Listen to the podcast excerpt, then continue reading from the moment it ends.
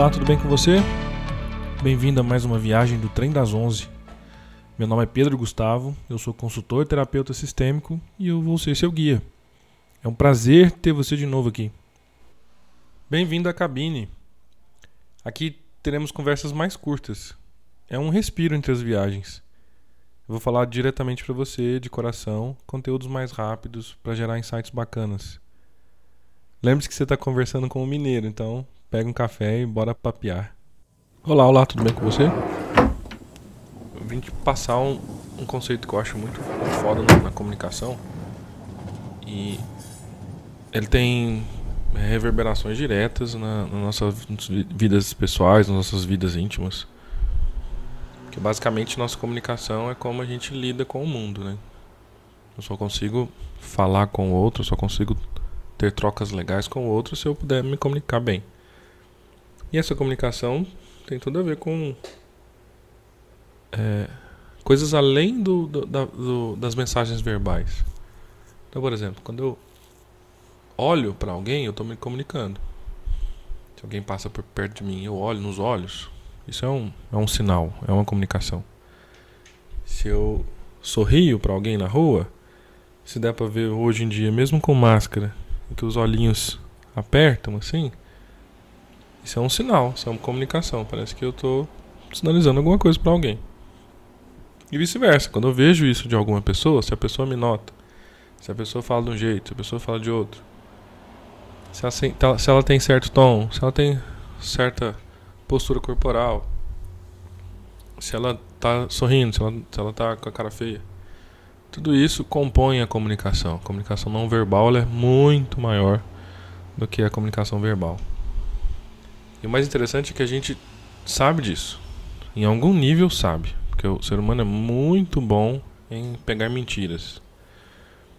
Só que ele só é bom de pegar mentiras quando aquela mentira ela, ela não encaixa com o que eu tô internamente acostumado a achar que é familiar.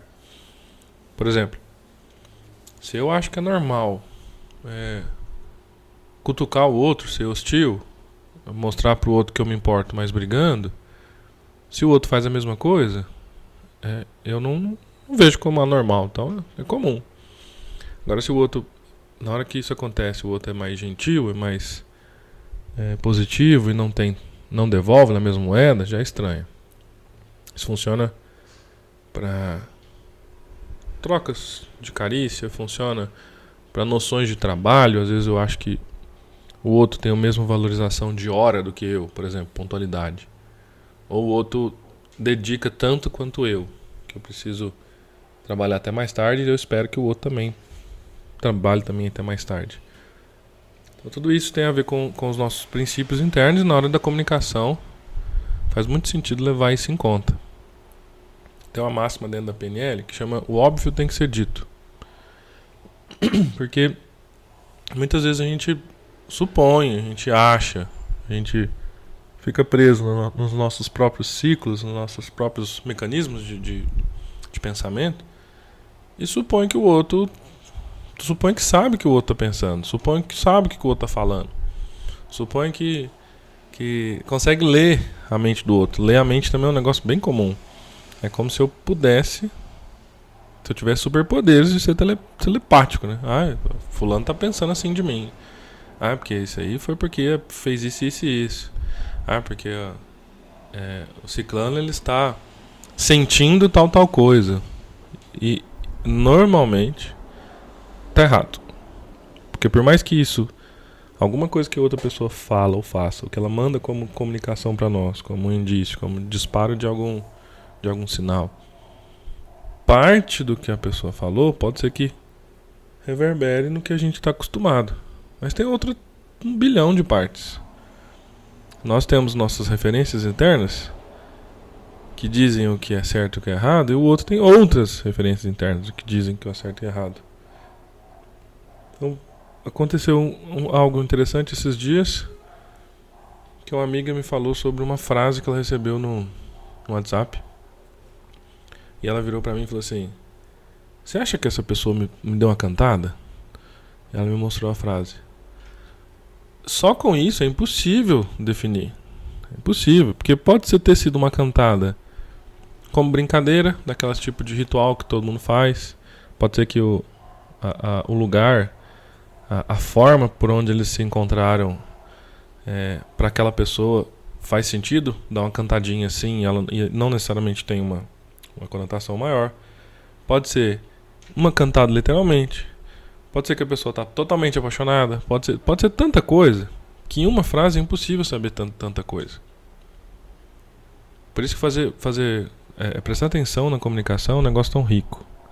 Eu tenho certa fissura por comunicação. Porque eu tenho um histórico é, familiar de ter mensagens duplas, que é onde eu queria chegar desde o começo, falando isso tudo, falando 5 minutos de áudio já.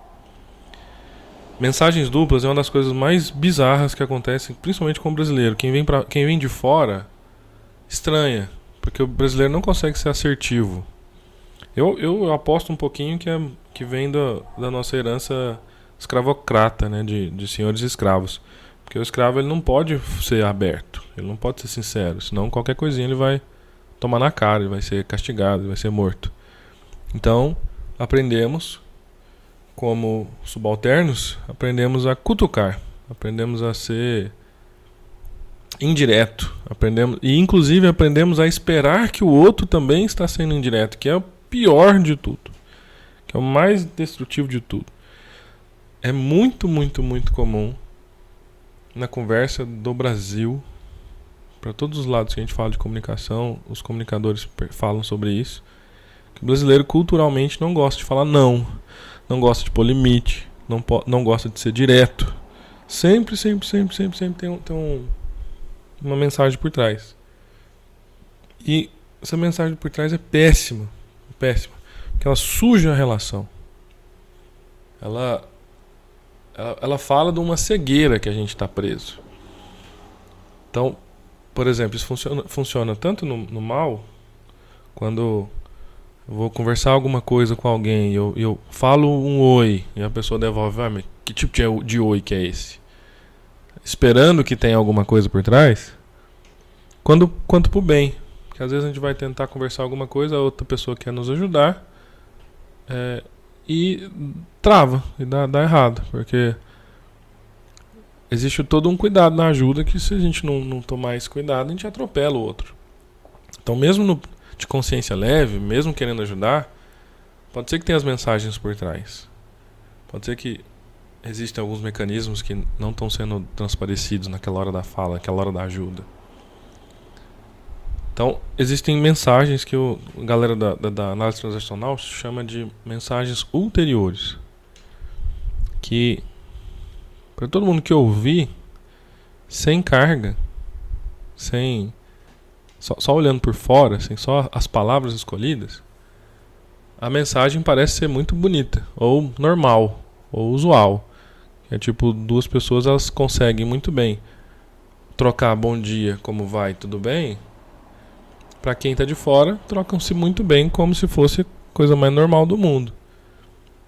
E às vezes, quem tem um olhar um pouco mais aberto, tá um pouco mais desemaranhado da própria história, consegue perceber que, na verdade aquele bom dia teve uma carga que se pudesse os dois se matavam, ou ainda se pudesse os dois se pegavam, que deram aquela, aquele bom dia. Então faz muito sentido na hora de desenvolver a comunicação ir além, ir além das palavras. Ir além do, do, do, vocabulário utilizado, ir além da frase dita. E tentar captar, mesmo que devagar, a postura corporal, o tom de voz, o, o contexto da onde que aquela fala apareceu, do momento que aquela fala apareceu, uma, a comunicação como um, uma propriedade um, um movimento fenomenológico, ele tem endereço e tempo. Então, às vezes, a mesma palavra sendo usada em dois lugares tem efeitos diferentes. Então, as mensagens ulteriores são essas mensagens que vêm por trás, que é a mensagem que a gente não captou da primeira vez. Por exemplo, às vezes a gente vai conversar e a gente está pressupondo já alguma coisa. Eu já pressuponho que o outro não dá conta, eu já pressuponho que o outro está bravo, eu já pressuponho que o outro está me cobrando, Isso já é, isso é uma fala que esconde por trás o fato de que eu estou pressupondo.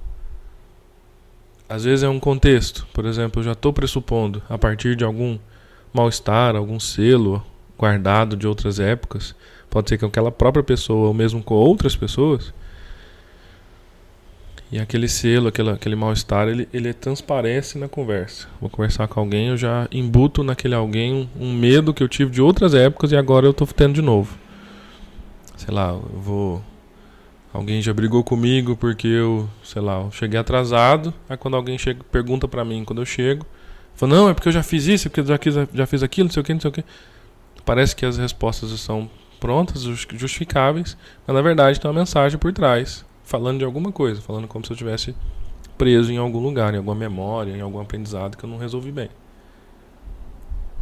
É, existem algum, algumas outras algumas outras formas de mensagem anteriores, mas acho que só essas duas já dá para você captar, já, já dá para você perceber que às vezes a, a comunicação nem sempre é tão pura, ela não é tão sincera. Então faço convite para você exercitar aos pouquinhos, principalmente com quem pode, não é com todo mundo, exercitar a comunicação assertiva, a comunicação aberta e direta. Você vai em algum lugar querendo comprar alguma coisa, eu quero aquilo, ou vai falar alguma coisa para um um parceiro amoroso, ou às vezes para um liderado, e fala assim: Eu quero que você faça isso, ou faça isso para mim, por favor. Você vai começar a descobrir através desse movimento, porque o, o autoconhecimento ele só é ele só se dá quando a gente se movimenta, não, a gente não, não pega coisas prontas, a gente se movimenta e vai descobrindo. Então o autoconhecimento só se dá quando a gente começa a fazer esses, essas mini mudanças. Se você se propuser a fazer isso, provavelmente vai vir algumas memórias, algumas vontades, alguns bloqueios. Se você já já o conhece. Ou quando você tentar fazer isso, você perceber que tem, me avisa aqui. Troca ideia aqui pra gente ver como é que a mudança da comunicação passa pela mudança interna, dos padrões internos de crenças, de valores e de hábitos. Grande abraço e até a próxima.